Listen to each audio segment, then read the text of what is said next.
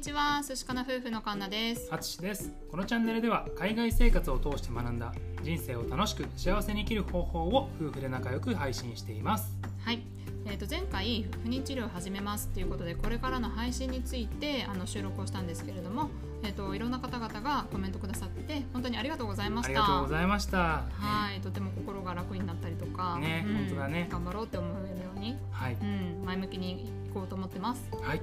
はい、というわけであの今回あのオーストラリアで不妊治療をするということなんですけれどもあんまり私が情報を見つけられなかったりとかしたので、まあ、うん。うん今回簡単に私たちがどういう流れを踏んできたかっていうのをちょっと簡単に説明したいなと思って収録をしています。はい。はい。まあ、主に4つ。どういうふうにクリニックを行くかっていうのと、うん。まあ、検査内容とかあとはどういう治療方法でやってるかうん。っていうのとあとまあかかってる費用。費用はい。を大体的、まあ、まとめて、うん、話そうかなと思っています。はい。はい。まあ、クリニックの流れなんですけれども本来はオーストラリアはまず専門家に行くためには一度一般科医って呼ばれるうん。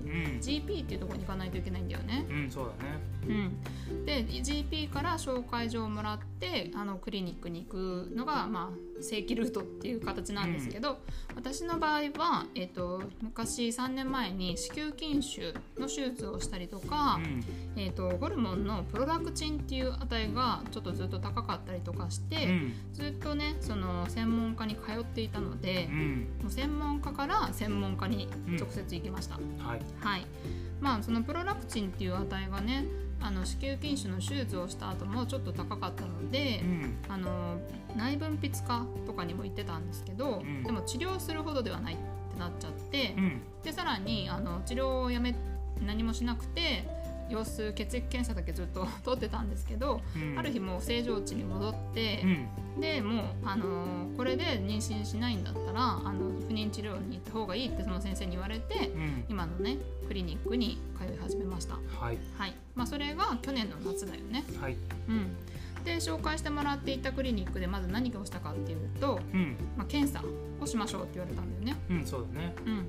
2人の血液検査とあとは男性の精液検査。うん。で私の方が子宮のあ内あと内側のエコーの検査とうん。あとは卵管造影検査っうん。ていうのをしました。はい。多分日本でも同じような流れがあるんじゃないかなと思っています。うんで血液検査精液検査子宮のエコーの検査卵管造影全てやったんですけれども結果は2人ともまあ正常値というか、まあ、うん。正常の範囲で問題はないですよっていう結果が出ました、そうなんだよね。うん。なのであと、まあ、最初に先生にアドバイスされたのは、まあ、その問題がないからその先生だったらまずはちょっと自然でトライしてみましょうっていう話だったので、まあ、半年ほどね、まあ旅行とか他の目の手術とかもしたのであれなんですけど半年ほどは自然に任せて、うんうん、妊活をしていました。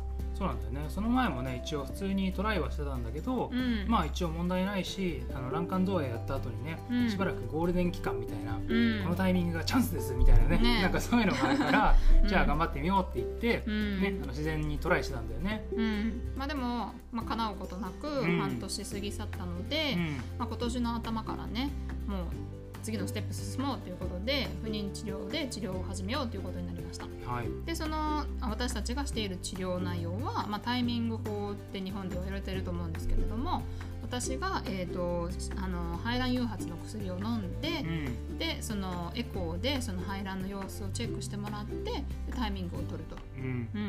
うん、でまあその薬も結構効いてあの排卵もねうまくあの大きさとかも大丈夫だし、うん。多分このタイミングで来るんじゃないかって先生に教えてもらって取ってたんですけど、うん。まあ、34回やったんですけどうまくいかず、ね。うん、で結構ねあの費用も時間もかかるのでう、ん。で私が今年35になるんですけれどもあの35っていうのは大きな妊活では大きな壁みたいな感じで話があって。もうこれちょっと時間がね迫ってきてるっていうふうに思ったしう、ん。もうこれでうまくいかないんだったらじゃあ次のステップに進もうかっていうことで、えー、と今年の3月ぐらいにですね、うん、次のステップに進もうって考えてたんですけどうん。ちょうどちょうどね、うん。コロナがそうなんだよ、う あってでなんかその一度不妊治療ってストップしちゃったんですよね。そうなんだようね、ん、なんまあかその優先的な治療というわけではなくて、うん。精子をねあのさまようあれでもないのでう、ん。うん、その一度ストップされちゃってあのまたね一からになっちゃったんだけど、うん。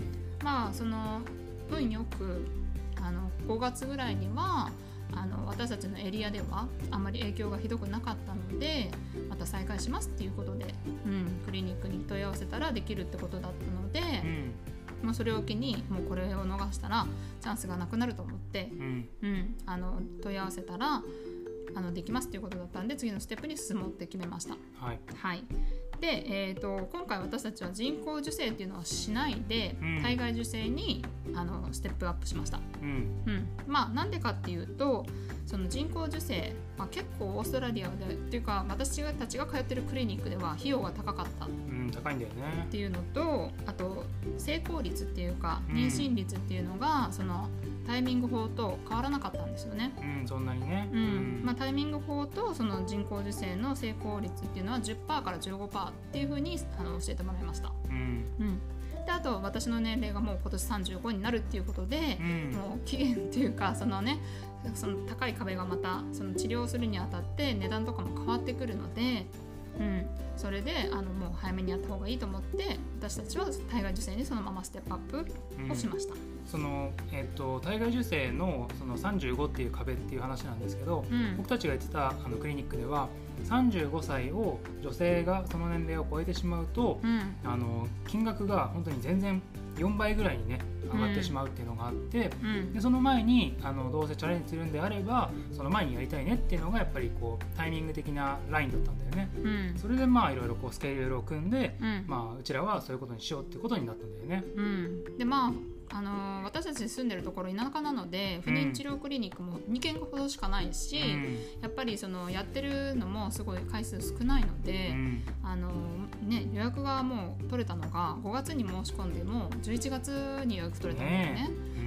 ん、でも12月はこっちはホリデー入っちゃうのでうん。治療もやってないということで、もう最後のラストチャンスがその時期っていうことでした。はい、で私たちはまあ大概に進むっていう話でもう予約を取って、うん、で今今現在に至ってます。そううんだね。まあ、大概の方がその成功率っていうのがまあ教えてもらったのは30%から40%うんっていうことで、まあ、自己人工受精にね比べて、まあ、割と高いかなっていうのもあったので、うんもうこれがラストチャンスと思って、はい、もうステップアップを決めました。ね、あうん。のうちらは35歳以下でで健康な状態お互い。うん。でいろんなチェックを受けてであの問題ないっていうことで、まあ、そういう人たちは30%から40%ぐらいの成功率があるんじゃないか。っていうことでね、決めたんだよね。まあねその成功率っていうのは多分その年齢と体の状健康状態うん。にもよるとは思うので、うん。うん。まあ、先生がアドバイス私たちにくれたのはその人工授精とタイミングは10%から15%で、えー、と体外受精が30%から40%っていう教えてもらいました。うんうん。で費用なんですけれども、えタイミング法に関しては薬自体はそんなに高くなかったので、まあ、20ドルとかそれぐらいだったんですけど、うん。そのエコーで毎月ねチェックをしなきゃいけないっていうのが高くって、うん。まあ、こっちでいうと250ドルぐらいかかってうん。でメディケアっていう健康保険使ってもまあもう150ドル170ドルぐらいは実費、うん。うん、なので毎回まあ1万以上は飛んでく、まあ、1万5000円ぐらいかな。うん。は飛んでいく感じでそれを数回やったので、うん。まあ、5万近くはねううんん、かかってます。でまあ、人工授精をすっ飛ばしたっていうのはなんかその人工授精の費用はそのクリニックでは10万ぐらいかかるって言われてうん。実際そのステップもう私たちも興味なかったので 10万って言われた時点でちょっともう、うん、この成功率でその値段はと思ってやめちゃったので、うん。はい、その流れはちょっと分かんないんですけどそれぐらいかかるって言われました。うんで体外受精に関してはさっき言った通り35歳以下で健康な状態問題ない場合は、えっと、40万くらいかな、うんまあ、日本だともうちょっと日本円にすると安いんですけど、まあ、30万から40万ぐらいかかりますよって言われたのででそれでやろうかなと思ったんですよね。うん。まあ、35歳以上これになってくるともう100万以上かかるうんっていうふうに言われました、そうだね。もうこの費用の差はねかなり大きいよねうん。うんまあ、あのもうちょっと大きい都市に行けばもうちょっと選択肢もあって、うん。安いね、うん。あの体外受精とかもあるとは思うんですけど、うん。まあいかんせん僕らあの、ね、住んでる場所が田舎で、ううんん選択肢がないので、まあ、うん取れる選択肢のベストとして、うん。ね、このタイミングでやろうって決めたんだよね。そう。まあ、なのでその自分の健康状態クリニックによってあの値段は変わってくるので、まあ、参考程度に聞いておいてください、はい。まあ、私たちはそういう、ね、状態だったので今回体外にやろうと思ってました。はい、はい。でえっ、とまあそうですね。そんな流れで結構まあ時間もかかるしお金もかかるしっていうことでね、まあそれもストレスは感じるんですけれども、まあ、やらないよりはやって後悔した方がいいなっていうのはあったので、うん。はい、私たちはこういう流れで今体外受精に向けて準備してますということです。はい。はい、ねえいやねどうなるかね、うん。今から、まあ、ワクワクドキドキ、ううんん、ちょっと心配だったりするんだけど。う、ん。うん。まあとりあえずやってみようっていう気持ちの方が強いので、うん。まあそんなにねあのあー嫌だなとか、まあ、そういう感じではやってないので、うん。まあ、とせっかくなのでねこの機会に、まあ、こういう流れでどう感じてるかとか、まあ、うん。治療内容とか、まあ、また紹介できたらいいなとは思っています。うん、そうだね、まあ、うん。折を見てまたね、うん。あのどんな感じに、えー気持ちになってるかとか、うんうん。ね、あのもしかしたらめちゃくちゃドヨーンの日もあるかもしれないけど。カリカリして配信してたりしてね。ね、まあ、うん。とりあえずこんな感じで頑張っていきたいと思っています。はい、まあ、もし何かあの質問とかあればうん。私たちも、あの何らか答答えますので、うん。まあ、コメントとか、まあ、レターもしくはあのツイッターとかもやってますので DM とかいただけるとありがたいです。はい、はい、ね、では最後まで聞いてくださって。ありがとうございました